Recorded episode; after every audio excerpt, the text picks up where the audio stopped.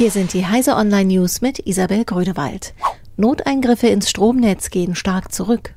Nachdem 2017 noch Rekordkosten für Noteingriffe zur Stabilisierung der Stromnetze in Deutschland bezahlt werden mussten, sind die Kosten im ersten Halbjahr 2018 deutlich gesunken. Laut den Betreibern ist dies auf die Fortschritte beim Netzausbau zurückzuführen. Wegen des starken Ausbaus der erneuerbaren Energien bleibe das Netz aber weiter extrem belastet. Wenn viel Windstrom im Norden erzeugt wird, gibt es regelmäßig Engpässe beim Stromtransport nach Süddeutschland, da die Leitungen dafür nicht ausreichen. Autonom fahrender E-Bus startet Betrieb am Mainzer Rheinufer. Vom heutigen Montag an verkehrt ein autonom fahrender Elektro-Kleinbus namens Emma des französischen Herstellers Navia entlang des Mainzer Rheinufers. Damit beginnt nach ersten Tests an der Promenade im vergangenen Monat auch offiziell das gemeinsame Projekt der Mainzer Mobilität und der R&V-Versicherung.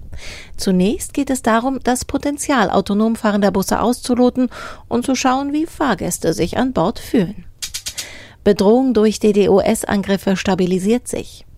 Durch den Schlag gegen webstresser.org haben DDoS-Angriffe im deutschsprachigen Raum klar nachgelassen. Der Online-Marktplatz für DDoS-Angriffe wurde im April von Strafverfolgungsbehörden vom Netz genommen. Grund zur Entwarnung gibt es jedoch nicht. Vor allem die rasche Aufnahme neuer Methoden wie Memcached-Angriffen ins Arsenal der Angreifer zeigt, dass betroffene Server-Administratoren weiter auf der Hut sein müssen. Was eBay und Co. vom Darknet lernen können.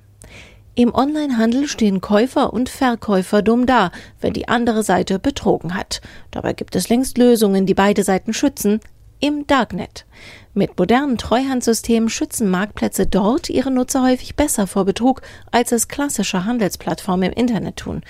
Wie diese Multisignatur-Treuhandverfahren funktionieren, berichtet CT in seiner aktuellen Ausgabe. Diese und alle weiteren aktuellen Nachrichten finden Sie auf heise.de.